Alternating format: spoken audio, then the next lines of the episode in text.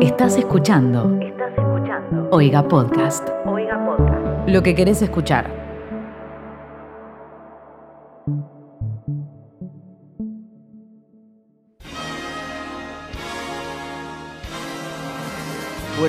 Buenas tardes, buenas noches. Bienvenidos a un nuevo episodio y tal vez a una nueva temporada de esto que es Smoda, seguro me olvido de alguien, un podcast sobre entregas de premios y sobre series y películas y televisión y todas las cosas que nos gustan, pero que en realidad es fundamentalmente un podcast sobre entregas de premios. Eso es por lo menos de lo que vamos a hablar en el día de hoy. Mi nombre es Tobías Traglia y estoy acompañado como siempre por Miley, Olis. Por el señor Fermín. Olus. y por eh, Danusa desde España, que es la, como decíamos eh, recién fuera de, fuera de aire, eh, es la, la que lleva adelante este podcast, porque recién, para lo que vamos a hablar hoy, armó una planilla hermosa, recién dijo, tienen que decir que es la segunda temporada, eh, está en todas, Danu. Eh, ¿Cómo estás, Danu? Gracias. Muy bien. Muy contenta de volver a veros. Ajá. Hace mucho que no grabamos, hace mucho que no hablamos de nada, pero por suerte, a pesar del COVID y este año del infierno, el mundo sigue girando como puede y eh, mm, nos toca dentro de muy poquito entrega de premios. ¿Qué nos toca? Los Gemi. Hoy vamos a hablar de los Emmys, Los Emmy. que fue nuestro primer encuentro, si no me equivoco. Ah, y es tipo nuestro aniversario. Eh, claro. Y es más, creo que el año pasado salieron en el mismo momento. Así que felicidades a todos. ¿Cómo es el primer aniversario? ¿Años de qué? Eh, de de, papel. me parece que es. De Eh, papel. Sí, porque se Bueno, deshace en ¿qué el agua. regalar? Bien. Eh, sí, Miley, cada año tiene tipo su, su elemento Claro. de la tabla periódica. Hoy mis, hoy, Pero los hoy mis padres cumplieron 41. No, no, todo. Ah, sí, los múltiples 5. 41. Esos son de tipo de 41 de, de, de- de que se conocieron. ¿Qué pa? bronce Qué con papel. Bien, Un montón más te quiero, pero ¿cómo hacer? un montón. Bien. Eh, vamos a hablar de las premiaciones, eh, va, de, los- de las categorías de este año en los Emmys, de los shows que están nominados y como siempre vamos a dar nuestra humilde opinión y vamos a intentar adivinar qué eh, premio va para cada categoría, ¿no? Qué, qué serie, qué película se va a llevar o qué actor y qué actriz se va a llevar cada categoría. Eh, ¿Arrancamos, les parece? Yes. Ok. Que aparte son Bueno. un montón en este año poco que es poco común. Empezamos con mejor show animado. Nosotros lo tenemos tipo estructurado medio como si fuese un prode. Tenemos que votar en un hermoso, una hermosa planilla Ah. de, de Excel que hizo eh, Danusa. Así que arrancamos con. Quería contarles Sí, por, qué, por qué lo hice así, porque hoy me llegó un mensaje de una amiga, Jimena, diciendo, hay PRODE, hay PRODE este año, hay PRODE, hay PRODE. Le digo, mirá, le digo, no sé, pero hoy grabamos con los chicos y armamos uno y que quede, así que si quieren lo podemos entregar a, a nuestros conocidos para que jueguen. Me parece Bueno. Jugar por el honor, porque asado no podemos comer. Siendo el primer episodio que grabamos en un montón de tiempo, hay que decir que las premiaciones de este año van a ser rarísimas. Ya sabemos que Sí. eh, los Oscars van a estar mucho más tarde que de costumbre y hay que ver si no lo vuelven a pasar porque el COVID no, no se está tomando un descanso. No, y bueno, además, si llega a volver para, para presentarse mejor película, tenés que ser albino, eh, manco. Eh, tenés que como que representar a un- una cierta cantidad de minorías. No me Pero eso va a parece ser a mal. partir. Del 2024 creo que es. Del 2024, Sí, sí, sí. ¿no? Tenemos un par de años. ¿Qué decías, Miley? Que no me parece mal. No, ¿Por no, qué? es una forma de, de, de- de normalizar, digamos, la inclusión de personas en películas. Por algún lado se Sí, empieza. tendría, tendría que venir desde otro lado el incentivo, me parece, ¿no? Desde Sí, pero no va a venir, pero no va a venir. Ese si es el tema. no, si no Aparte de- los- de, cualquier lado que venga es bien bienvenido. Es bienvenido. Así es bien que bienvenido. Sí, sí, es no, bien obvio. bienvenido. Ya fue. Salvando por los haters. Algo es algo. bienvenido. claro. Em, Sí, ¿qué les sí, va, venir, ya va a venir el nazi diciendo, yo quiero hacer una película sobre neonazis y tengo que poner a un negro. Y a una mujer. Sí. Em, ay, ¿qué les iba a decir? Bueno. Ah, puede ser que. Pensalo ¿Cuándo fue la tranquila. última vez que nos vimos nosotros? Siento que hace dos Eh, años y medio. Hamilton. Sí. No, en el sentido de vernos, tipo la última vez que nos vimos posta, no fue. Hamilton. Ah, En mi despedida. Dios mío, tener gatos está No, en cancelado. presencial, en presencial. Ah, en tu mi despedida. Claro, no. Sí, los porque yo cuatro. pensé, ¿se imaginan si la última Claro, vez que nos habíamos visto había sido tipo para los Oscar y, y nada, grabamos post Oscar y chau, no nos vimos más resarpados. Pero Fue bueno, la, nada, la acá despedida de. Danu. Y después nosotros tres nos vimos cuando grabamos Hani- Ham- Hamil- Ham- Hannibal. Hannibal. Eh, ese mashup. Hamilton. Sí, eh, pero bueno, siento que fue hace una eternidad y lo fue. Vamos a empezar entonces con eh, las Sí. premiaciones y vamos a ver qué shows hay en este año. Mejor show animado tenemos Big Mouth, eh, Bob Burgers, el favorito de Miley, no, Bojack, el otro favorito de Miley, Rick and Morty y Los Simpson, que por favor, eh, eh, anhelo el año en que dejen de hacer Los Simpson. Ya es una falta de respeto, No me pasará. parece. Que sigan Sí, ya- existiendo. ya- es ya como, fue. Para mí que sigan existiendo es como seguir eh, la, la palabra contraria a sobrevalorar. ¿Cuál es? Infravalorar. Sí. Y sí. Bueno, lo que ustedes quieran a la sociedad. Me parece una Eso. vergüenza. Bien, acá Lo peor de todo es que deben tener, no sé, como firmado para seis temporadas más. capaz. Firmado, Una. tira.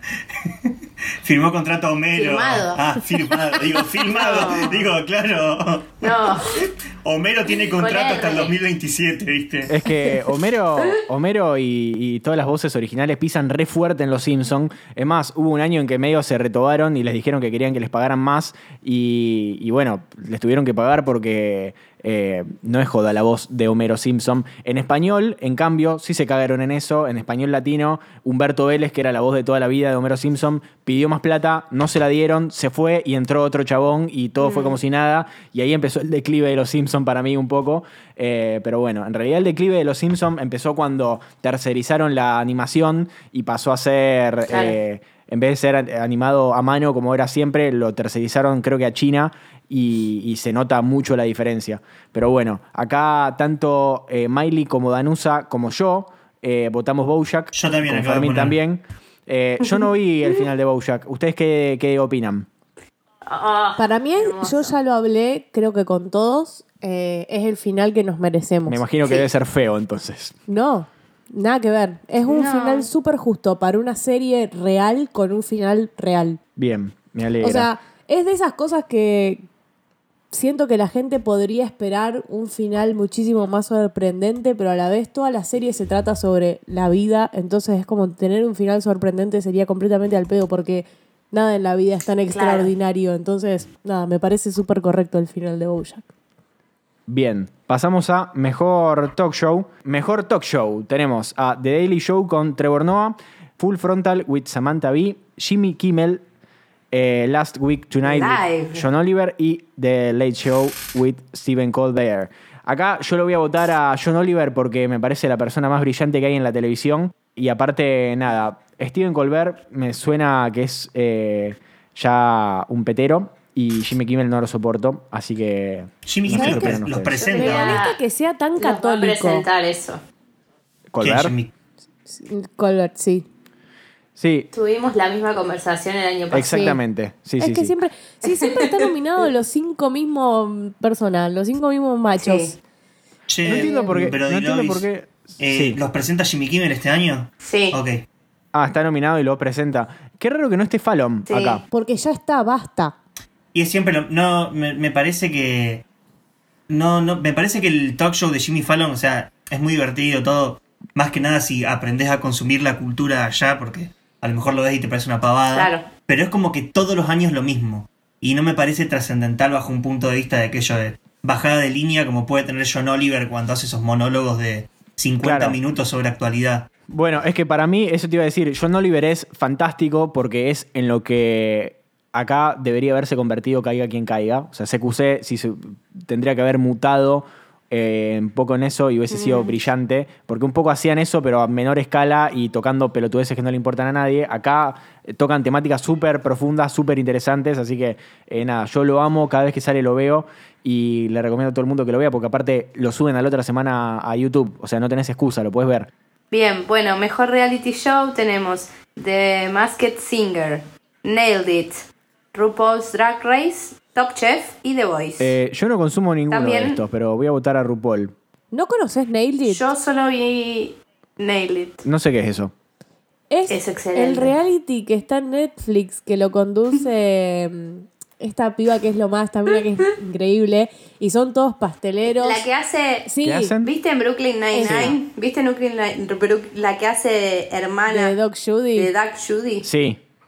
ella. Esa tiene un reality que van tres personas comunes y corrientes y les dan para hacer una torta increíble y hacen cosas horribles. O sea, hacen literalmente lo que pueden, como si fuésemos cualquiera de Claro. nosotros. Claro, como y si. también Sí.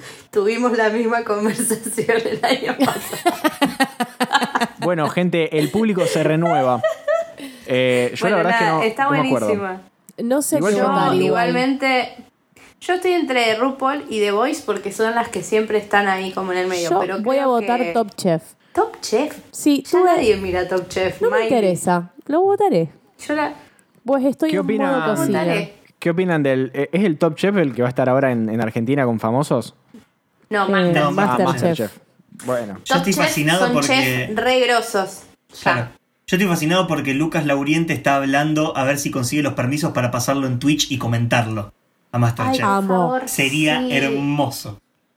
Y ojalá que haya drama, así también hay programa especial en Futurock.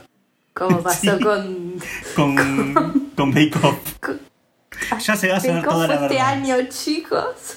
Bien, pasamos a la siguiente categoría que ya votamos todos, ¿no? Sí, Sí. todos votamos Sí, sí, eh, está. RuPaul menos Miley.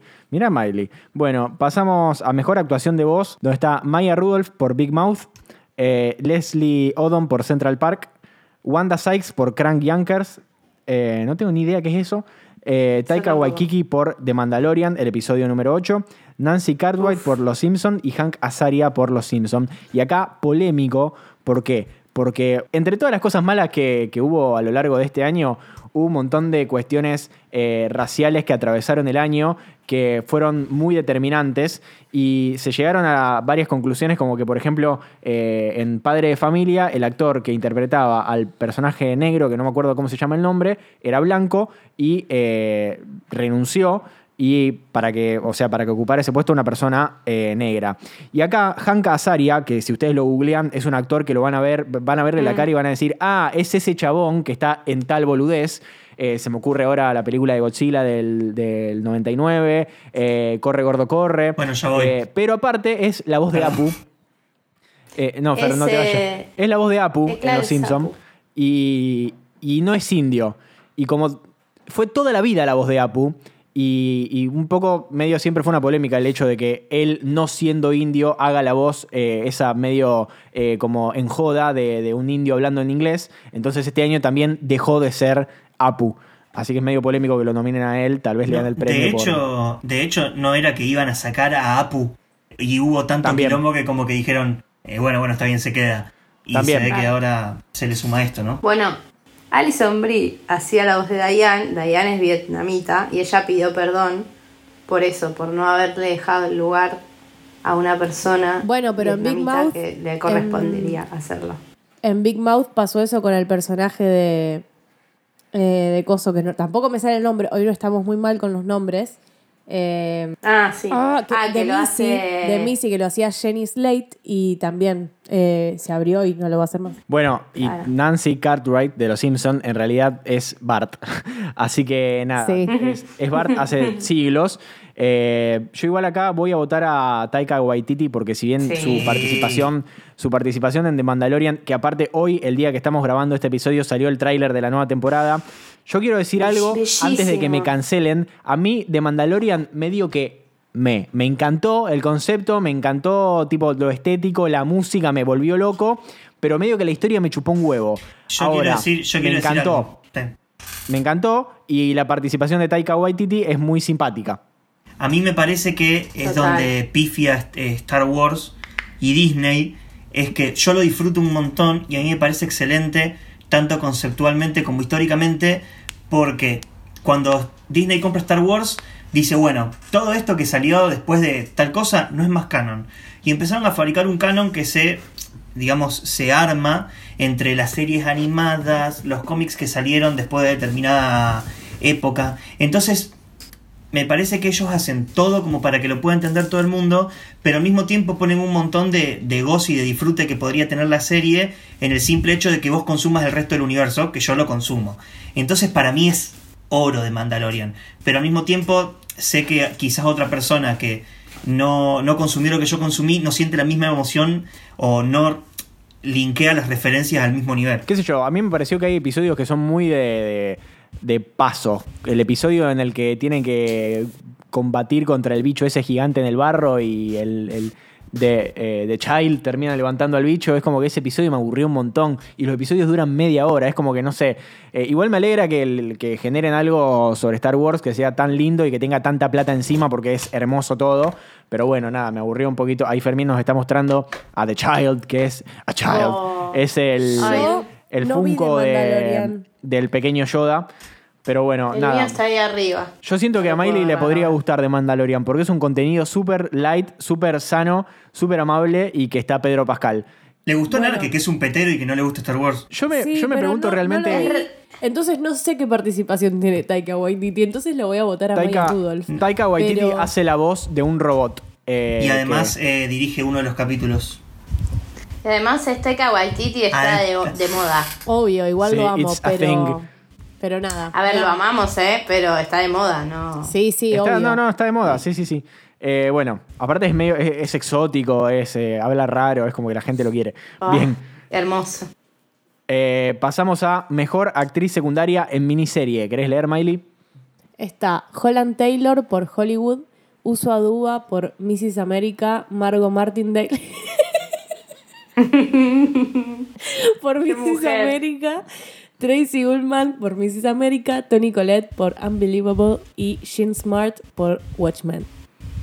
Bien. Eh, Margot a- Martindale para mí sí. es Bojack Horseman, tipo. no Obvio, la es puedo Bojack. relacionar con nada más. ¿Qué Es cosa? que cuando yo la vi, cuando yo la vi en la serie me morí. Es que me es- morí el es momento que la- aparece. De los mejores chistes que tiene la serie es ella. La amo. O sea, Mar- Margot Martindale hace de ella misma en Bojack. Ah, bien. Pero es una sacada, ¿entendés? O sea. Es una criminal cualquiera. tipo que se la pasa escondiéndose de la ley constantemente y siempre está batiendo cualquiera, la amo. Pero la gente sabe que ella es actriz, ¿entendés? Y es Claro. re grosa, es buenísimo. Es lo más. Bien, yo no vi Mrs. América, no sé ustedes. Yo tampoco. Yo sí la vi. ¿Y te gustó? em, ¿Les cuento Sí. un resumen? Es básicamente la historia de las mujeres eh, que estaban luchando por la, por la ley de igualdad, vamos a decirle así, en Estados Unidos. Está Gloria Stein. eh, y bueno, nada, trata de la pelea de las de las feministas, por así decirlo, que bueno, están buscando la igualdad de derechos, se, toca, se toma mucho el tema del aborto, eh, y todas las otras que es como que no quieren saber nada con eso, ¿no? que no quiere que le saquen sus privilegios, dicen ellas. Eh, y bueno, actúa Kate Blanchett, que hace como la, la que está en contra de las feminazis. Eh, y, a ver, uso a Duba, Margot Martindale y Tracy Ullman. A ver, son papeles copados. O sea, la serie está buena, el mensaje está re bueno, es una historia real, entonces como que siempre está bueno ver historias reales. No me voló la cabeza, o sea, no me pareció la gran cosa. Eh, y tampoco me parecieron la gran cosa sus papeles, sinceramente. Me gustó mucho más Kate Blanchett, la rompe, por ejemplo. Claro. Eh, entonces tengo mis dudas, pero Je- Jean Smart es una locura lo que hace en Watchmen, Claro, acá que- por lo que veo en el por lo que veo en el Excel tanto Miley como Fer como yo la votamos a Jean Smart por Watchmen hace de, de, de Lori en, en Watchmen. Miley, vos la tenés fresca Watchmen o no? Sí, y encima, eh, después de Watchmen, hice un rewatch de Fargo y ella está en las. eh, no, en Fargo en la segunda temporada. Ajá, no me acordaba. Ella es la ¿Qué hace madre en la de. segunda? Es la mujer del viejo de la mafia De una. de Gozo. Y nada, De la una. amo, la amo con toda mi alma. Amo Watchmen. Amé, me fascinó, me encantó, me pareció una cosa increíble. Entonces, Danu, vos a quién votaste? También. A Jean, a Jean. A Ah. ver, Tony Colette, ya sabemos, la amamos, es una actriz de puta madre, en Unbelievable está genial. Eh, Pero Holland ella- Taylor, la verdad, Hollywood la vi, pero no me doy cuenta, o sea, no me acuerdo quién es, así que no debe ser... Cancelada, muy reina. Importante. No me acuerdo su cara, perdón. Si hay algún fan de Holland Taylor escuchando. Iba a decir que el personaje de Jean Smart en, en Watchmen, eh, para mí ella es tipo uno de los mejores personajes. O sea, siendo un personaje secundario, Sí. eh, fuera de lo principal, me parece la mejor. La amo. Bueno, y hablando de Watchmen, pasamos entonces a Mejor Actor Secundario, donde tenemos eh, a eh, Dylan McDermott por eh, Hollywood, Jim Parsons, que es eh, Sheldon Cooper. de- Sheldon Cooper. Sheldon Cooper de, de Big Bang Theory por Hollywood. Eh, Titus Burgess por eh, Unbreakable Kimmy Schmidt. Eh, Shaya Abdul Matin por Watchmen. Eh, Yovan Adepo por Watchmen y Luis Gosset Jr. por Watchmen. Eh, acá, si no los identifican, tenés eh, primero es eh, el, ¿El viejo?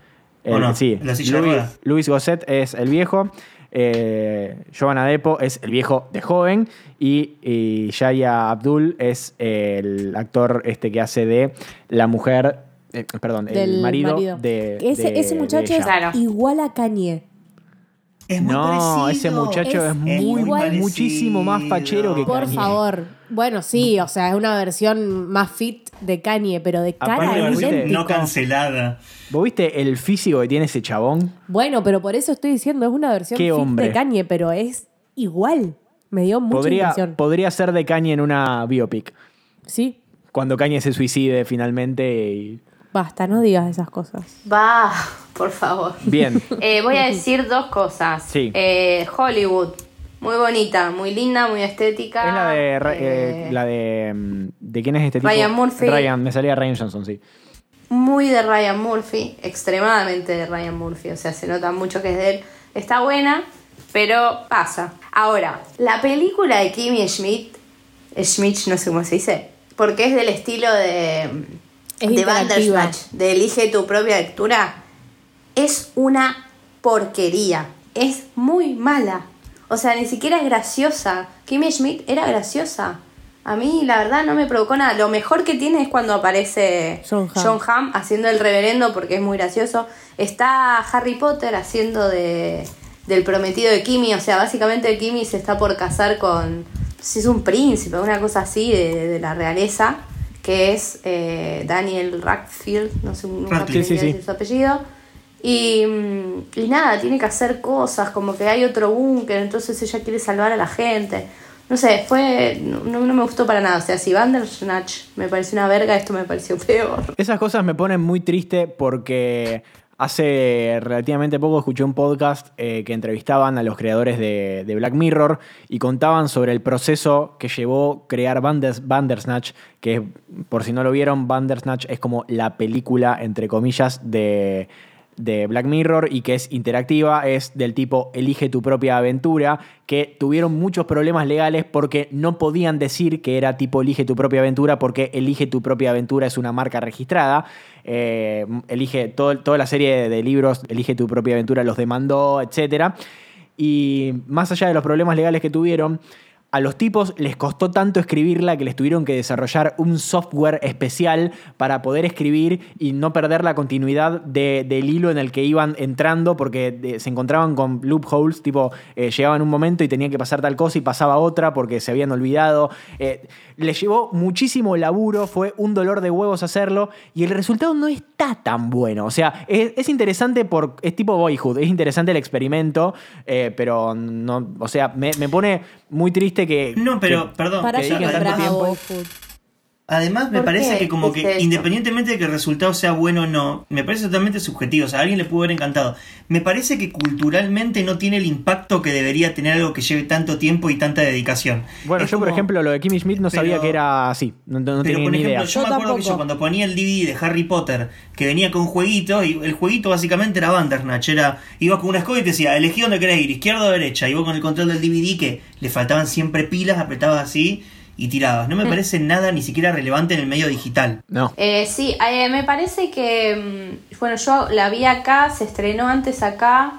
En Argentina no sé por qué se tardó en estrenar. O sea, pasó algo, como que se estrenó y la sacaron y la volvieron a estrenar. Porque no se enteró nadie, me parece. Como- y que no tuvo mucho éxito, o sea, como que posta, la gente no, no lo vio mucho. Es que a Kimmy Pero- Schmidt no la supieron cortar cuando la tenían que cortar. Entonces siguieron Ay, haciendo y siguieron haciendo. Y yo las últimas dos temporadas creo que ni siquiera las vi y la película tampoco la vi. O sea, no. Nada, cero. La- Me la Las arruinaron. últimas temporadas eh, a mí tampoco me gustaron, o sea, me parecieron que estaban de más. Sí. Bueno, en fin, eh, bueno. volvemos a coincidir los cuatro con eh, Yaya Abdul Matin II. Eh, estamos, nadie, nadie quiere perder acá. estamos ¿eh? siendo unos peteros porque, o sea, si perdemos, perdemos todos juntos. Eh, Yo me estoy adelantando y estoy votando antes que ustedes. Así última digo, me copiaron. Claro. Bien. Pasamos a mejor actriz eh, secundaria en drama. La tenemos a Laura Dern eh, por Big Little Lies, Meryl Streep por Big Little Lies, Elena Boham Carter por The Crown, Samira Wiley por El cuento de la criada, Fiona Shaw por Killing Eve, eh, Julia Garner por Ozark, Sarah Snook por Succession y Sandy. Newton por Westworld. Eh, acá no sé qué. Qué difícil. Yo, yo voy a ir al, al cono, voy a ir tipo al, al seguro.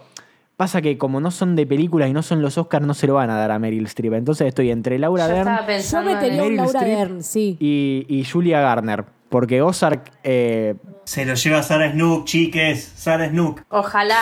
Ojalá. A mí, a mí me pasa eso. Yo estoy entre, obviamente, mamá Meryl, como siempre, pero también es eso. No, no, no sé si va a ir por ahí. Ahora, lo que hizo Laura Dern en la segunda temporada de, de Big Little Lies es excelente. Bueno, Eh, yo no vi la segunda vi. de Big Little Lies, no la pienso mirar. Es Eh, que vale la pena solamente por Laura Dern y por Meryl, pero porque Meryl es una clase de, de actuación, ¿entendés? Porque después, por favor, esa temporada. Eh, no vi The Crown, así que no puedo decir nada de Elena, pero sabemos que es una gran actriz. Sí. También Abuela está muy bien. En El cuento de la en criada. Handmaid's Tale. Fiona Shaw está bien. Julia Garner, uf, por eso bueno, para acá mí, se me compliña. para mí estar entre Julia, Julia, Garner, Garner y... y... Sarah Snook. No, pero Sarah Snook. Bueno, no sé, yo voy a votar a. Laura Dern por las dudas. No vi Big Little Lies. eh, y, y si bien tampoco vi The Crown, es como que no sé si vieron que ahora salió la, toda la publicidad de lo último que, que van a filmar, que es la temporada en la que entra Lady D. Y la actriz que Sí, hace de es Lady D es igual, es muy parecida. eh, y nada, es como que Cuidado cuando te subas un auto, por favor. Claro, cuidado con los paparazzis. Eh, bien, no falta, te subas, Kobe. falta que vote Miley. No, Lady, no te subas. No te subas, Lady. Eh, Miley, vota tibia. ¿Sabes qué estoy pensando? Dale, Miley, ya Julia sabemos Garner que Se querés lo votar. dieron el año pasado, o me equivoco. ¿A quién? Ajá. A Julia Garner. Puede Listo. Y ser. lloramos. Sí, sí, sí, Ya sí, está. sí. No se que lloraba y temblaba, lloraba y temblaba un montón. No sé. En comparación, también, a ver, está buenísimo el papel de ella, pero el año pasado me parece que, que tuvo mucho más Es más presente en, protagonismo en sí, la sí, temporada sí, de. Ozark. Sí, totalmente. Y lo que hace Sarah Snook, por favor, La amo. Qué mujer. la amo. Qué serie, La qué amo, la serie amo, la amo, la amo. El año pasado no la habíamos visto No. Es verdad. para los, para los semis. Yo me sigo parece que sin yo la había verla. empezado a ver y ya me había puesto nervioso. Sigo sin verla, la tengo Sí. ahí súper pendiente. Pero No bueno, sé como te si va no hubiera cosas. mucho a vos igual. Eh, yo vi cuatro episodios, creo. Igual los vi muy, tipo, no prestando la atención. Entonces, nada. Eh, tengo ganas, tengo ganas de prestarle atención porque si a todo el mundo le gusta, algo tiene que tener. Pasamos a mejor actor secundario de drama. Lo tenemos a Giancarlo Espósito de Better Call Saul. Eh, Bradley Whitford por El cuento de la criada. Billy Crudup por The Morning Show. Mark Duplass por The Morning Show. eh, Brown por Succession. eh, Kieran Culkin por Succession. Matthew McFadden por Succession. Y Jeffrey Wright por Westworld. Floja, floja la tercera temporada de Westworld. Eh, el, No eterno, el eterno resplandor de J.J. Abrams no sabiendo cerrar lo que, lo que crea. Así que nada, eh, un dolor de huevos, la verdad, la última temporada. No se las recomiendo. J.J. Abrams, te odio, te odio, te detesto. Yo no, yo, yo la verdad es que le tengo mucho aprecio porque ha hecho cosas muy, muy geniales, pero no sabe frenar. Eh, no sé qué, qué votar acá, la verdad, porque mm, para mí va a estar entre los de Succession. Yo sigo con la remera de Yo Succession. estoy, Yo lo voté sí, a yo Kieran Culkin. estoy, yo estoy en el, en el medio, bien en el medio, porque estoy entre los de The Morning Show y los de Succession. Porque están muy bien también los de The Morning Show, ¿eh?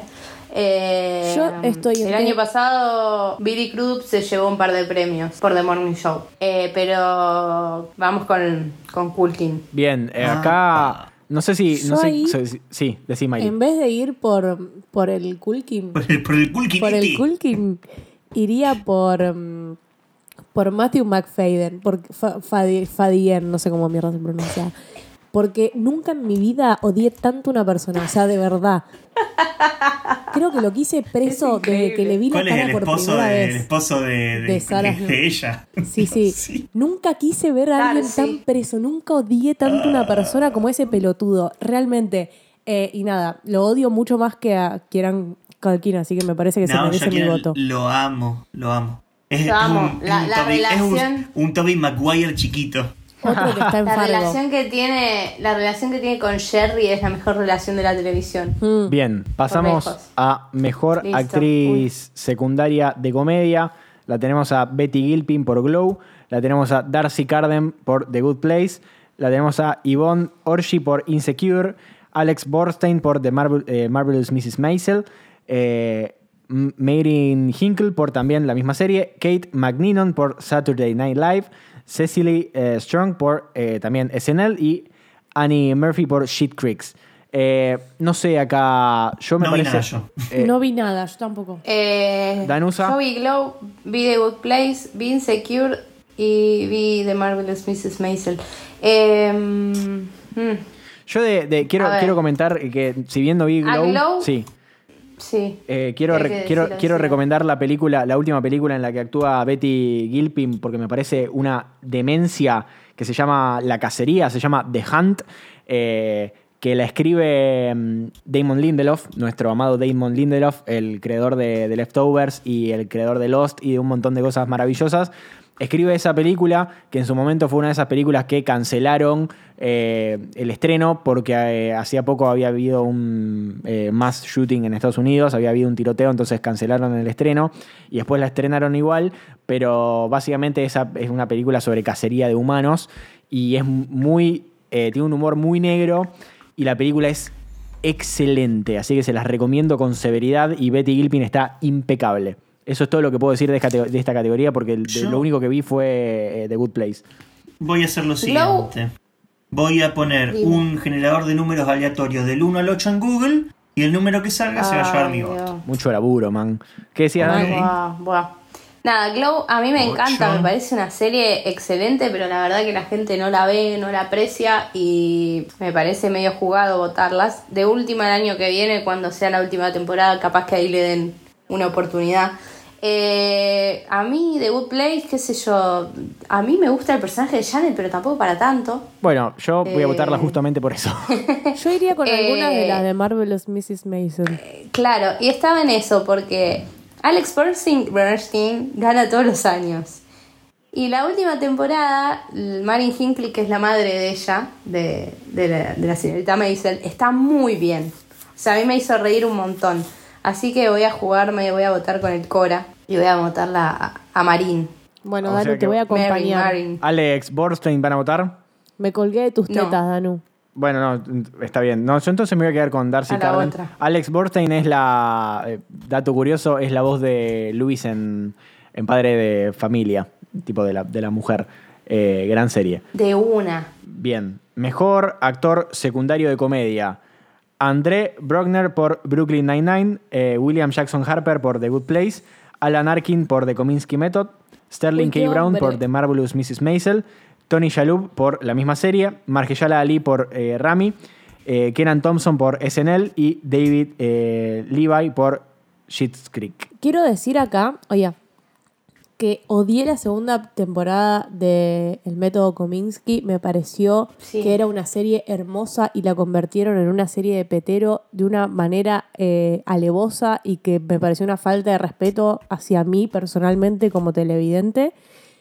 Dicho eso, eh, la actuación de Alan Arkin me parece hermosa. Tipo, fue la única cosa sincera y que me llevó al corazón de toda la temporada. Lo que dice mi amiga, eh, coincido. Bien, yo no vi The Kominsky Method y tampoco vi Mrs. Maisel. Eh, tampoco vi Rami, que es algo que está haciendo un montón, está resonando un montón, y como que vi un montón de famosos recomendándola y diciendo que es genial, y a mí no me llama la atención ni un poquito, pero bueno, tal vez habrá que salir de la zona de confort. Eh, mientras tanto, lo voy a votar a André Brodner, que es eh, el, jefe de la policía ahí en, en- en Brooklyn, que lo amo, es excelente, me- me hace morir de risa. Y, y nada, eh, no sé qué opinan ustedes, porque está, está literalmente compitiendo contra un ganador de Oscar y contra Sterling K. Brown, que va muy cerquita. Sí, pero el personaje de Sterling K. Brown en Mrs. Maisel. Eh. No nos olvidemos que Sterling K. Brown también estuvo como invitado en un episodio de Brooklyn, así que... ¿En cuál? No me acuerdo. En un episodio que, que él es tipo el, el sospechado y que es tipo súper inteligente y lo, tiene, lo tienen ahí eh, detenido y, no lo- y Jake no lo puede hacer quebrar. Eh, tipo, no lo puede hacer confesar. Es buenísimo ese episodio.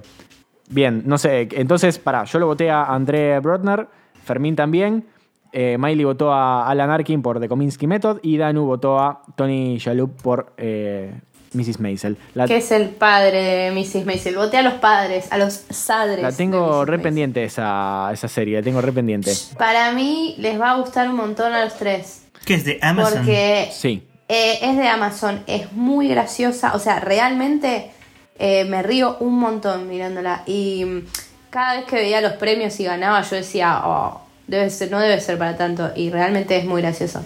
Muy, muy, muy. Son todos muy graciosos. Arranco esta noche. A mí me gusta. No se diga más. A mí- Danu recomienda. A mí me gusta mucho ella, estoy enamorado de ella desde House of Cards. Bueno, te vas a volver loco. Bien, Yo me enamoré de ella, creo también. es hermosa. creo. Mejor actriz principal de miniserie la tenemos a Kate Blanchett por eh, Mrs. America, eh, Shira Haas por Unorthodox, eh, poco ortodoxa, Re- Regina King por Watchmen, Octavia Spencer por Self-Made, Inspired by the Life of Madame C.J. Walker y Kerry Washington por Little Fires Little Fires Everywhere. Acá yo lo voy a votar a Regina King de cabeza porque no me importa nada. Same, bro. Acá hay que ver si se la quieren dar a un Orthodox, me parece que es la única competencia más o menos. Y por, no por una Eso cuestión, no, no por una cuestión de nivel de actuación, sino por, pues, por una cuestión de popularidad que tuvo la serie, sobre todo en la Pero cuarentena. Era fue tipo. una popularidad de, de cuarentena a nivel tipo quedó ahí. Pasajera. O sea, me parece mucho más relevante Regina King en Watchmen que el papel de esta chica en, en Poco Ortodoxa, que si bien está re bien, eh, ya está. Fue algo que duró una semana.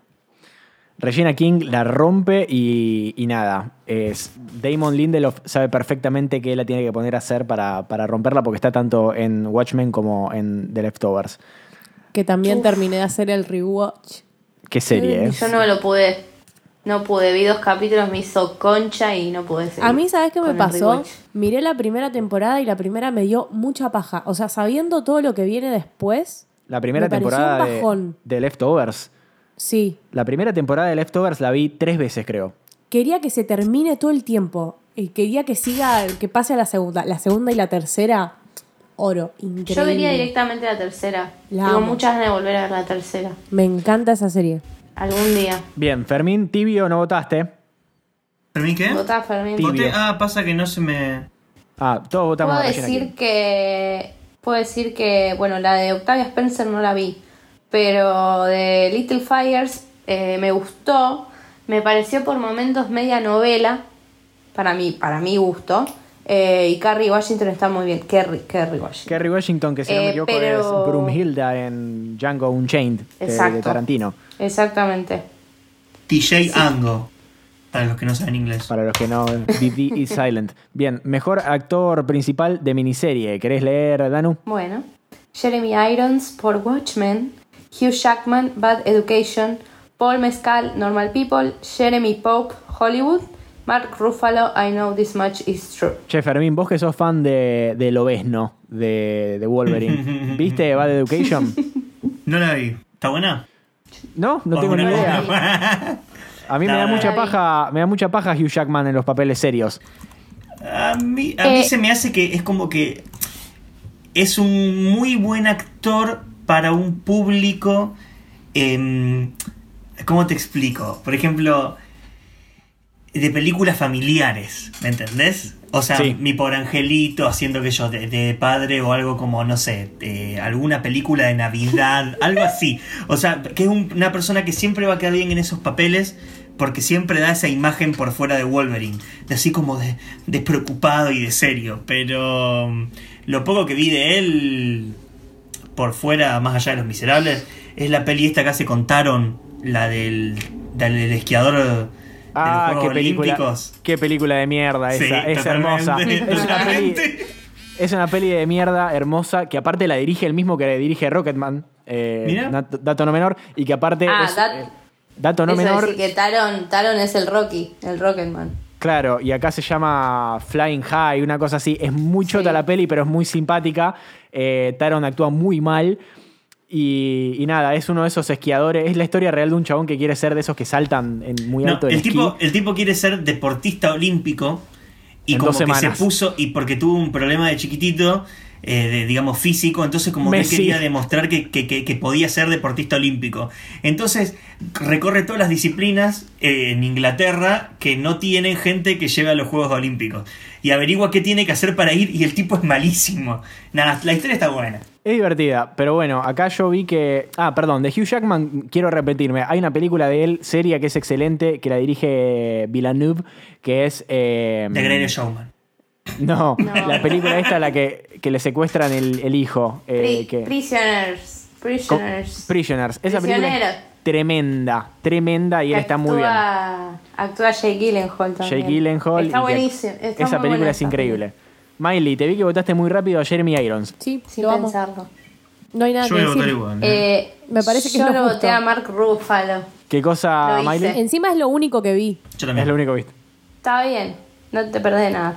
Eh, yo vi I Know This Much Is True. ¿Y no te ¿Y? suicidaste? Es muy. ah, casi. Es muy dura, es muy tremenda. Pero realmente está muy bien él haciendo dos cosas. Igual está mucho mejor, debo decir, el chico que hace de él, de ellos de joven. Ajá. Está re bien casteado el chabón. eh, pero cuando lo ves, tipo, googleas una foto del chabón, no se parece en nada a Mark Ruffalo. Y en la serie sí. O sea, lo está re bien luqueado. Le deben haber Eh, modificado la carita. No sé, está como sin barba y tiene el pelo más largo, no sé. Eh, después quiero decir algo. eh, Paul Mezcal está bien en Normal People, pero a mí me van a cagar a trompada. A mí Normal People no me gustó. Y la gente está enloquecida, pero bueno, a mí no me gustó. No la vi. Igual para Si mí quieren- con, Jeremy Iron no hay comparación. Está increíble en Watchmen. Para mí todo lo de Watchmen es impecable, increíble. Y él eh, no se me ocurre mejor o- Ozymandias que él. Es tipo perfecto. Ah, tengo mis dudas. Me re gustó Jeremy Hacete Irons. hombre, Daniela. Bueno, está bien, lo voy a cambiar. No era Llega para que lo ganar- llega a cambies. ganar- Era para que tengas Llega a seguridad ganar en tu el- voto. Llega a ganar el Marco, el Marcos. El increíble y maravilloso Hulk. Bien, ¿quieren, ¿quieren leer Mejor Actriz Principal de Comedia? Ok, yo te leo. Mejor actriz principal de comedia. Christina Applegate por That to Me. Rachel Brosnahan por Mrs. Maisel. Linda Cardellini por That to Me. Katerina O'Hara por Skits Creek. No sé cómo se pronuncia. Shit's Creek. Shits, Shits Creek. Isa Ray, Ray, for, me salió medio Alex Turner, por Insecure, Ray. Eh, y Tracy Ellis Ross por Blackish. No vi nada. Blackish, todavía. Claro, eh, te iba a decir lo mismo. No quería quedar eh, así como que estoy en contra de una serie que son todos negros, pero hace. Tipo, es como de, de- de Big Bang Theory ya. Hace muchísimo. Voy a votar Sí. como ustedes porque no sé. Yo voy a votar a Rachel Brosnahan porque la amo y Sí. porque viene ganando hace una fortuna, así que no, no veo por qué ocurra de otra manera. Yo voy a votar Igual no porque esté de acuerdo, sino porque no quiero perder. Igual Bien. te digo algo. Sí. Ahí Isa Rey. mm, mm, mm, mm, mm. No sé, puede, puede ser. Bien. Está buenísima Insecure. La recomiendo también. No la vi tampoco. Eh. Pasamos a Mejor Actor Principal de Comedia. Anthony Anderson por Blackish, Don Cheadle por eh, Black Monday, Monday, Black Monday, eh, Ted Danson por The Good Place, Michael Douglas por El Método Kominsky, Eugene Levi por Schitt's Creek y Rami Youssef por Rami. Yo le voy a votar a Rami porque me parece que el año pasado ganó él también. Y no, me no vi Black Monday de Don Cheadle. Don Cheadle es eh, un actor también hiper de Oscar y de, películas grandes. Y, está también en el universo Marvel haciendo de eh, máquina de guerra, Machine War. Así que. Máquina de guerra. Máquina de máquina guerra. de guerra. Eh, así que nada, lo voy a votar a Rami Youssef porque a pesar de que no lo vi, me parece que va a tener más chances que cualquiera de los otros. Pese a que lo amo a Ted Danson en general y en The Good Place me parece que está brillante. Yo voté a Ted Danson. Veo mucho que como que aparecen X cuando votamos y cuando uno da un argumento como que todas las X van a esa persona. Están todos muy cagados. No, Mentira, yo acá yo no puse vi nada. mi, mi X en RAM y la puse al- apenas empecé. Eso Yo lo me estoy colgando de las tetas de las que solamente no sé. Eh, y hablando de Ted Danson, que también está en Y hablando Fargo. de tetas. hablando de tetas. Qué difícil. Tetas Ted- Danson. Ted Danson también está en Fargo, gente. Hoy voy a relacionar Claro. todo con las últimas series que vi, que fueron Fargo y The Leftovers. Nada más. Bueno, ya que Miley está ¿Está haciendo bien? eso, yo voy a relacionar a que eh, la última serie que vi, tipo, dije, bueno, voy a ver algo bien actual y vi Band of Brothers, que es de- desde el 2001. Y, Dios. y el- uno de los actores que está ahí haciendo de soldadito es el que después dirigió tanto Rocketman como la película esta de mierda que decíamos del patinador. Así que nada, eh, gran cuna de actores, eh, Band of Brothers. Si tienen, si tienen ganas de ver algo bien triste y bien duro eh, sobre la Segunda Guerra Mundial, que está repletísimo de, de actores de primer nivel que tipo salieron de ahí. Está Andrew Scott en el primer episodio, eh, que no lo debía conocer ni la madre. Está eh, el actor este que hace de Venom, que no me sale el nombre. eh, ¿cómo se- Fassbender. Está Fassbender. Está Fassbender haciendo personajes súper súper secundarios. Está Jimmy Fallon en un episodio haciendo un cameo. Falopa. No lo vi. Eh, No, sí. Fallon. Jimmy Tom. Hardy. Está to- ese, Tom Hardy, eh, también Feliz jovencísimo. cumpleaños, Tom Hardy. Hoy Y- es su cumpleaños. Nada, me encanta, esa serie me encantó realmente, eh, espectacular, y aparte la produce Spielberg y Tom Hanks, así que nada, es un material súper de Sí. calidad. Volviendo a lo que nos llorar. compete, sí, para, para sufrir. Volviendo a lo que nos compete, mejor actriz Yo acá principal de drama. estoy, es- estoy muy complicada. Yo estaba complicado y dije, voy a tirar el voto más polémico que pueda. Bien, eh, ¿quieren leer cuáles son las eh, nominadas? Yo la leo. Está Jennifer Aniston por The Morning Show, Olivia Colman por The Crown, eh, Jodie Comer por Killing Eve, Laura Linney por Ozark, Sandra Oh por Killing Eve y Zendaya por Euphoria. Sandra, oh, yo la voy a votar a eh, Jodie Comer. Quiero que, quiero que lo gane Jodie Comer porque siempre se lo gana Sandra Oh y yo no vi Killing Eve a todo esto. El año pasado lo ganó. Voten a Jennifer Aniston, que es la única que contrasta. Y, y Zendaya también. Mi voto va para Laura Linney, ya está, sancionado. Bueno, eh, no sé a quién votar. Porque voy a votar a encima Olivia Colman porque nadie la piensen, Yo en voy a la votar a última. Zendaya, así votamos algo todo No la voten, distinto no la y voten desempata. Piensen en la última temporada de Ozark, gente. Laura Linney Sí, tiene hace muchísimo todo. sentido. Ya está. Pero bueno, Sí, Miley, ya lo sé, pero quiero, quiero salir que alguno pierda. Fermín, Hablando- deja, Este Fermín eh, mientras no hablaba, eh, fue por todo el Excel y completó todo para después hacerse el vivaracho. Lo quiero preso. Encima estabas por votar también, vi tu cuadradito. Te odio. No, no me Dijo había la fijado. palabra Igual vivaracho. sí, dije la palabra vivaracho, pero mi voto eh, va ahí, claramente. También. bueno, pasemos entonces Sí, a el mío otra también. categoría polémica que es mejor actor principal de drama. Lo tenemos a Jason Bateman de pie, Sterling K. Brown por This Is Us, eh, Steve Carell por The Morning Show, Brian Cox por Succession, Billy Porter por Pose y Jeremy Strong por Succession. Veo que los tres votaron al mismo tiempo a Jeremy Strong. Sí, Quiero polémica decir- para vos. Para Polémico para vos que no viste Succession, mejor serie del año. Eh, Yo le iba a votar a, a Jason Bateman, pero bueno. Para nada. mí, quiero decir y quiero destacar eh, a Steve Carell en The Morning Show porque es una persona que yo amo y lo odié. Lo odié. O sea, realmente En The Morning Show. impecable. Bueno, yo quiero des destacar a Steve Carrell en la otra, es, es la serie esa de mierda que hizo Del espacio, la Esa vi serie- toda, la vi toda. Space ¿La viste Force. toda? Es más, diver- eh, tipo un aborto, es más gracioso. No la quiero Y- ver porque sé que me va a gustar y me va a causar gracia. Siento. No, te juro, Yo- te yo prometo me que no. nada, yo me reí en algunas Yo partes. siento que me va a gustar. Pasa que tenés que consumir. es a ver, tenés que consumirla sabiendo que no está hecha para vos. Es como tenés que despojarte de todo prejuicio y de toda pretensión y decir, ya está, ya sé que es mala. Vengo a creo- verla, vengo a perder mi tiempo, vengo a disfrutar, señores. Yo creo que venía de ver No. eh, Parks and Rec y después puse eso. No, como- no, no hay punto de comparación. no. Yo vi un capítulo y medio. Ni siquiera pude terminar el segundo. Y no, no pude. No Bueno, nada. Eh, Jeremy Strong es el, el hijo, ¿no? En Succession. Sí. Sí, Sí. Qué, o- Kendall. Qué bien. Digo, me emociona. Me emociona pensar en el final de la segunda Tengo unas temporada. ganas- Tengo unas ganas de ver la tercera, no doy más. No, no, no. Bien. La amo. Pasamos entonces. eh, yo voy a mantener con Jason Bateman porque lo banco y no vi Succession. Eh, pero bueno, mejor miniserie. Pasamos a Watchmen, Little Fires Everywhere y Mrs. America, Unbelievable y Unorthodox. Yo lo voy a votar a Watchmen, como hicimos todos, me parece. No se diga más. Siguiente No categoría. se diga más.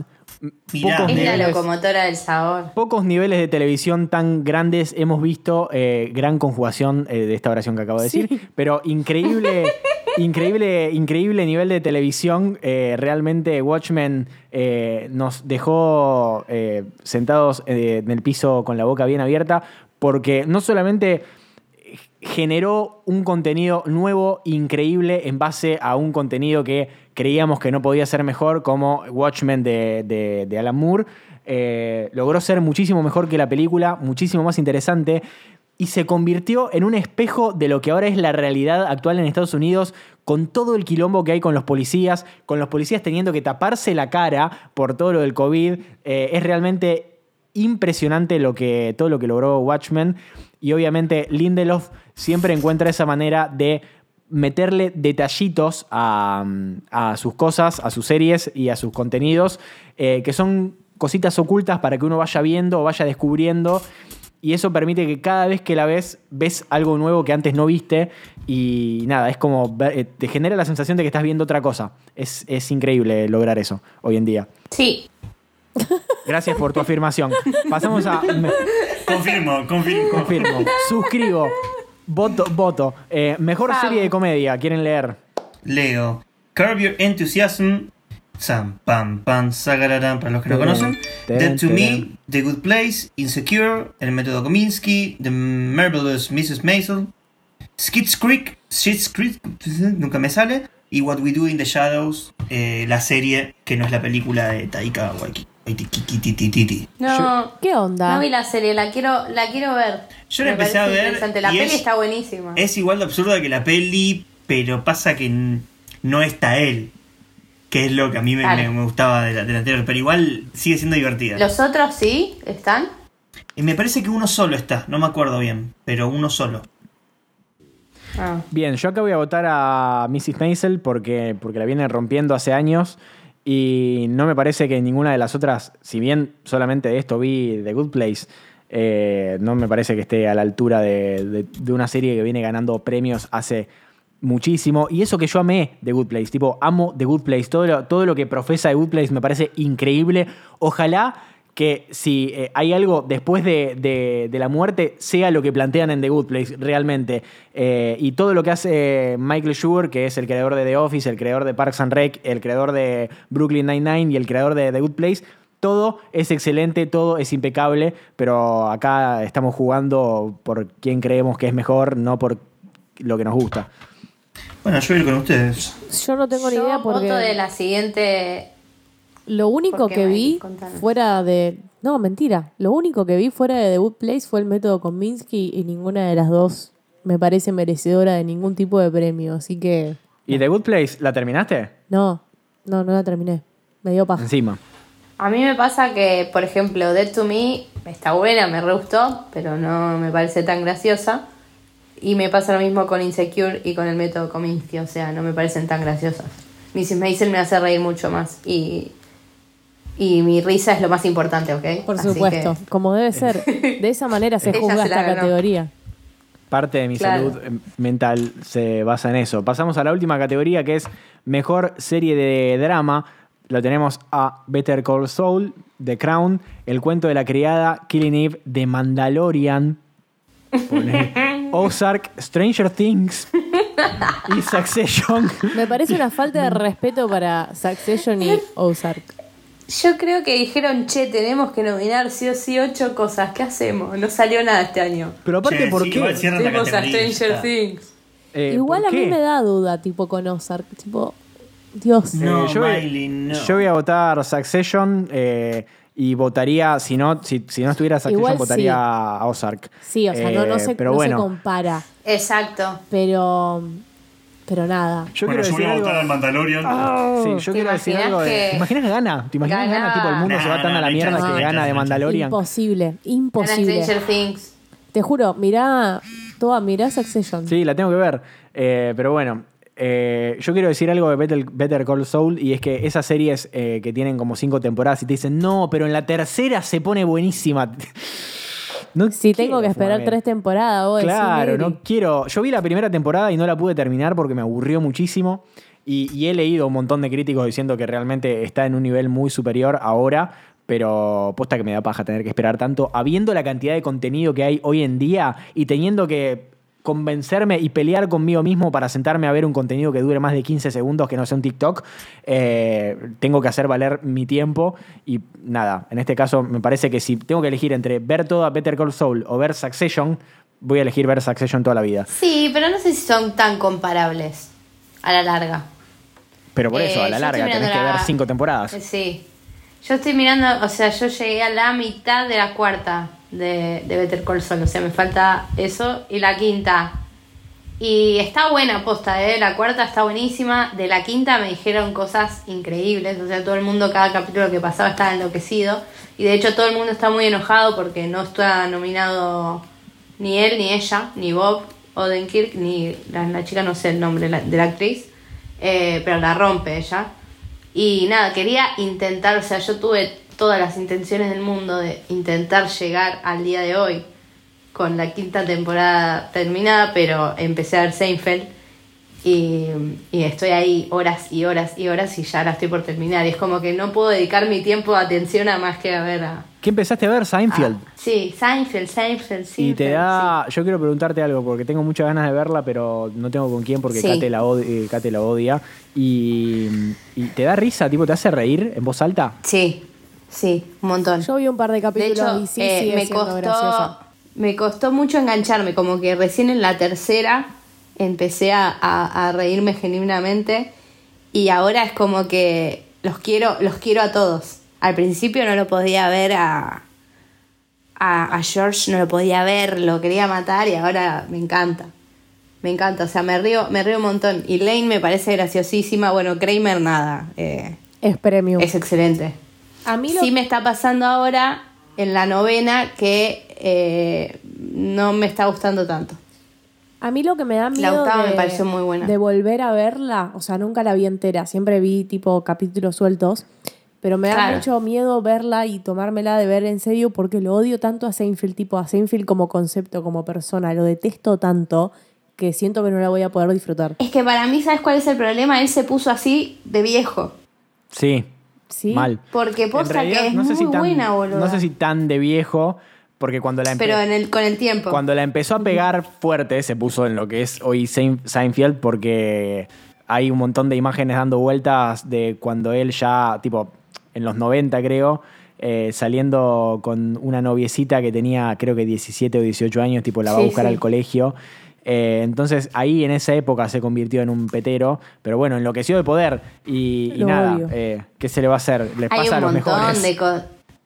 Hay un montón de cosas que están mal, ¿eh? Sí. Es que Un sí, obvio, uno no espera Eh, de no una hay- sitcom de los 90 que sea completamente deconstruida, jamás le exigiría eso. No. Solamente me, me da No hay una verla chica- y no poder disfrutarla por, por Sí. su cara. Claro, no hay una mujer que no sea eh, extremadamente bella, ¿entendés? O sea, todas, y cuando son feas o cuando tienen algo que las hace feas o que no entra en el canon de belleza, es el, el, el capítulo gira en eso tal vez. Claro. Claro. Entonces, o sea, en ese, en ese sentido tiene un montón de fallas. El tema es que todo lo de Elaine y su feminismo es excelente. Claro, pero es una serie que tiene sea, 30 años. Claro, sí. Demasiado. Eh, pero sí. Demasiado no está Quiero canceladísimo. llegar, claro, quiero llegar al final, porque yo el final lo vi, o sea, lo vi cuando hacía zapping y me encantó en su momento. Quiero ver ahora con llegando, arrastrando, quiero ver Claro. qué tal me sienta ese final. Bueno, eh, no sé si quieren agregar algo más. Si querés podemos hablar de la ceremonia que va a ser tan especial. Eh, no tengo ni idea de cómo va a ser la ceremonia, contame. Va a ser eh, online, o sea, lo que recién justo estaba leyendo una nota que no sabían si les iban a avisar antes o no a las personas. Hace poco fueron los BAFTA y los hicieron tipo videollamada. O sea, estaba el, el conductor en un espacio con una pantalla y hacían videollamada de los nominados y se les decía en vivo a los ganadores. O sea, ellos no tenían idea. Entonces ahora lo que estaban viendo era si, si lo- les iban a avisar o no, si les iban a dar el premio o no antes. Eh, Eh, yo creo que no, no todo puede ser adaptable a la pandemia. Eh, siento que va a ser una verga. Ya de por sí las entregas de premios son un poco aburridas si no pasa algo interesante Ya en vivo. vimos, vimos los VMA, tipo. Bueno, eso iba a decir, tipo, y fueron no hablamos de los vi al final. No hablamos No, de los no, VMAs, no. no. sé por qué, porque estuvimos ocupados, pero No, eh, no. nada, fue muy extraño todo, es como muy, fue, muy raro. eh, fue como un, un fever dream. eh, Sí, como, mal. que Es un montón. Es todo, todo el tiempo. Lo- Las gráficas. No entiendo por qué le hicieron esas gráficas tan espantosas, porque son horrendas, eran horrendas. Todo eso de Nueva York y cuando hacían con el subte y todo eso te remareaba cuando lo hacían, era horrible. No me gustó, fue un espanto de ver. Voy a mencionar que la amo a Kiki Palmer. Yo creo que van a durar poco, eso va a estar bueno. O sea, va a ser muchísimo sí. más Dinámico. Efectivos. Va a haber alguno que otro show, algún boludo haciendo stand-up, o sea, eso va a haber, seguro. Eh, pero va a ser cortito y, y, bueno, yo en vivo no lo voy a poder ver, así que lo voy a ver al día siguiente en velocidad 1.5. ¿Qué Bueno, en 20? resumen, esperemos ¿Domingo? Bueno, en resumen, esperemos que el, el- que el COVID nos deje volver a la normalidad porque todo lo, todo lo de la nueva normalidad es en general una mierda. Eh, no, no, no le encuentro nada bueno a nada de lo que está pasando a nivel eh, tipo entretenimiento. O sea, no, las películas no están estrenando, no podemos ir al cine. Bueno, Danu fui a- fue a ver Tenet eh, al cine, Fui al cine, chicos. pero fue una experiencia medio extraña, ¿no? Fue traumática. Sí, a ver, eh, depende del cine en el que vayas. Acá eh, en España tenía dos opciones. O ir a un cine en donde tenías que dejar un asiento de por medio, o sea, un asiento de separación por persona. Para el COVID. Claro. O el, al que yo terminé yendo, podés ir con dos o tres personas, o sea, te puedes sentar con una persona más o con dos de tu grupo sería, y te dejan dos lugares a la derecha, dos lugares a la izquierda, dos adelante y dos atrás. Entonces tenés como un espacio, pero ¿qué pasa? Todos estábamos amontonados en el medio más o menos para ver bien. Claro. Eh, y te podés sacar el barbijo para comer y tomar. Y, y bueno, de por sí fui a un cine de acá medio raro porque tenía que ir a un cine que tuviera subtítulos, porque muchas películas, en su mayoría los cines la pasan dobladas. Recordemos que Danu está en España en este momento. Entonces no era algo que yo tenía muchas ganas de ver a Robert Pattinson diciendo, bueno, Robert vivimos en un mundo crepu- de crepúsculo.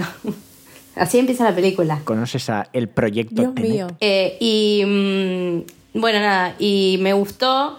A ver, está buenísimo volver al cine, no es de la mejor manera. Yo en cuanto terminé mi bolsa de pururú, me, lo, me puse el barbijo. Eh, no volvería a ir porque sí, o sea, volvería a ver una película que realmente quiera ir a ver en el cine. Tenet vale la pena verla en el cine. Eh, no iría a ver otra Mulan, ponerle, no- bueno, nos va a salir, ¿no? Pero no la iría a ver en el cine. Así que si su- surgiera la posibilidad de ir a ver algo que realmente tenga ganas, podría hacer ese sacrificio. Si no, no, no lo volvería a hacer. Yo creo que no nos estamos dando cuenta de que eh, el cine se está yendo a la B. Tipo, la industria se está yendo a la B. eh, porque, por ejemplo, Tenet, que es una película que venían pateando a estrenar muchísimo, eh, porque era tipo el tanque de Warner de este, de este año, la película grande de este año, no logra cubrir en realidad las salas de cine en la que la están estrenando no logran cubrir el costo de estar abiertas Claro. pasando Tenet. Entonces, es como que la industria se está yendo a la mierda. El otro- la otra vez se estrenó Mulan solamente por, Por Disney por Plus. streaming. Creo que le fue también Bueno, pero le fue mal porque también la película es Yo creo que le fue... Bueno, pero en realidad le fue... O sea, te das cuenta que la película es una verga poniendo play y mirándola y ya pagaste. Eh, a mí lo que me parece es que eh, le fue mal en el sentido de que no sé si hay gente que... O sea, si vos me decís ir a verla al ci- al cine, te creo. Ahora, si tengo que verla desde mi casa, Obvio. voy a esperar Aparte, al torrent eh, el hecho de que se estrene. en Carísimo encima el pel- comprar la película. Eso, y encima que Mulan. todavía no está en todo el mundo, porque si la película hubiese estrenado de manera normal, eh, sin COVID, Mundial. eh, hubiese tenido un estreno mundial y lo hubiésemos visto todo al mismo tiempo. Pero ahora, tipo Disney Plus, por ejemplo, no llega a Latinoamérica. Entonces, toda esa parte del coso lo- no está. Y después cuando salga, Yo- es lo mismo que, que Hamilton. O sea, Hamilton la sacaron Sí. temprano y acá ya la vimos todo. O sea, nadie va a comprar y va a suscribirse a Disney Plus para ver cosas que ya, ya está. Ya torrenteamos todo. Yo no, no, no tengo Disney Plus, pero tengo muchos amigos de acá que sí lo tienen y no dijeron que no pensaban pagar aparte para ver la película. O sea, es una estupidez. Es una estupidez. Sí, la van a estrenar, o sea, va a estar gratis en Disney Plus a partir de, no sé, diciembre, creo. Pero, no sé, y bueno, aparte dicen que es mala. Pero Tenet, por favor, hermosa, hermosa. ¿Te Me encantó, me voló los pelos, salí enloquecida. Eh, sí, salí un poco sorda, la música está muy fuerte, pero a propósito, ¿eh? o sea, como que tiene... Y... Sí, lo- le- leí un comentario sobre el volumen de Sí, Tenet. sí, es lo primero que me dijeron cuando fui justo un día, un- me junté con unos amigos que todos la habían ido a ver menos yo. Y lo que decían era eso, el sonido y posta. Pero sí, está re buena, muy buenas actuaciones. Obviamente que entendés un cuarto de lo que está planteado porque es muy difícil. Eh, entendí más de lo que creía, lo cual me sorprendió. Y de hecho yo le estaba explicando a mi amiga cosas y era como, ah, soy re capa. Capaz que entendí todo mal igual. Y, y nada, la tendría que volver a ver, o sea, vale la pena volver a verla para encontrarle más, más significados y, y entender más cosas. Y Robert Pattinson. Y Robert Pattinson, sí, eh, excelente, no, no, me- no me voy a quejar. Y el, y el Bueno, hijo de que el Denzel, mundo- muy bien. Sí, el hijo de Denzel que también la está rompiendo de a poquito. Eh, me da mucha impresión porque habla exactamente igual al padre. tremendo. Habla muy parecido. Pero bueno, esperemos que el mundo pueda volver a la normalidad y que podamos vol- volver al cine en algún momento porque creo que no hay nada que, que extrañe más que, que ir al cine. Es, es realmente lo, lo que más me, me falta porque también, eh, así como hay gente que va a la cancha a hacer catarsis y a gritarle al, al referí que es un puto o a los jugadores, eh, mi momento de catarsis, el único momento del día en el que estamos sentados en comunión con un montón de personas en la oscuridad, sin prestarle atención al teléfono y sin prestarle atención a nada más que a un mismo contenido durante dos horas en silencio y en la oscuridad, no se da en ningún otro momento. Y No que no es un telo. No hay nada que, no hay nada que nos. O sea, si vas a sentarte dos horas en la oscuridad un telo, te voy a preguntar, tengo un montón de preguntas para hacerte. Pero bueno, nada, se entiende el punto. Eh, espero que podamos volver al cine porque creo que es lo que más me hace daño de toda esta cuarentena de mierda. Ojalá, Sí, ojalá. sí. Ahí Bueno. que querían, querían montar acá, perdón, eh, que me sumo, último comentario que tiró. Eh, querían implementar acá lo que ya empezaron a hacer de muy poquito en Buenos Aires, el, El tema autocine. del autocine. Y me dio mucho miedo porque vi lo pedorra y chiquitas que son las Eso te pantallas. iba a Me tenés decir, que matar sí, para ir a un autocine. Period. Claro, eso mismo. Eh, boludeces no. Ni en pedo. Yo iría por la experiencia. Es lo mismo que la tortilla rellena de milanesa. Claro. Vas por la experiencia. después, después vos optás si vos Claro, decidís si volver. recurrir de nuevo a la, a la tortinesa. Tor- Totalmente. Hermoso, totalmente. Es una cuestión de amor propio. Sí, la tortinesa también. Es por eso.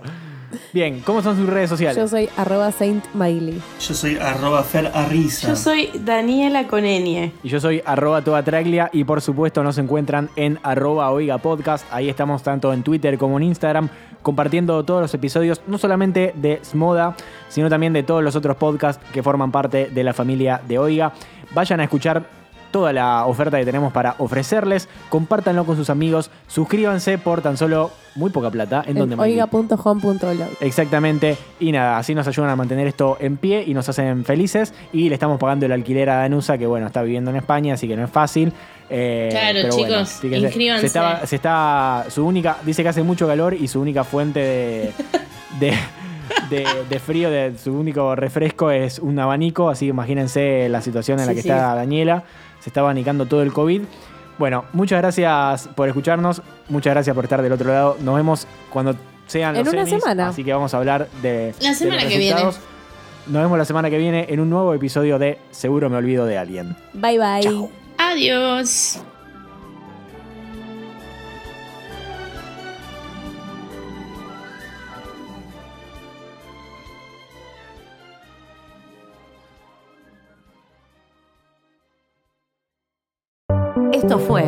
Podcast de Oiga. ¿Querés escuchar más? Seguinos. Arroba Oiga Podcast.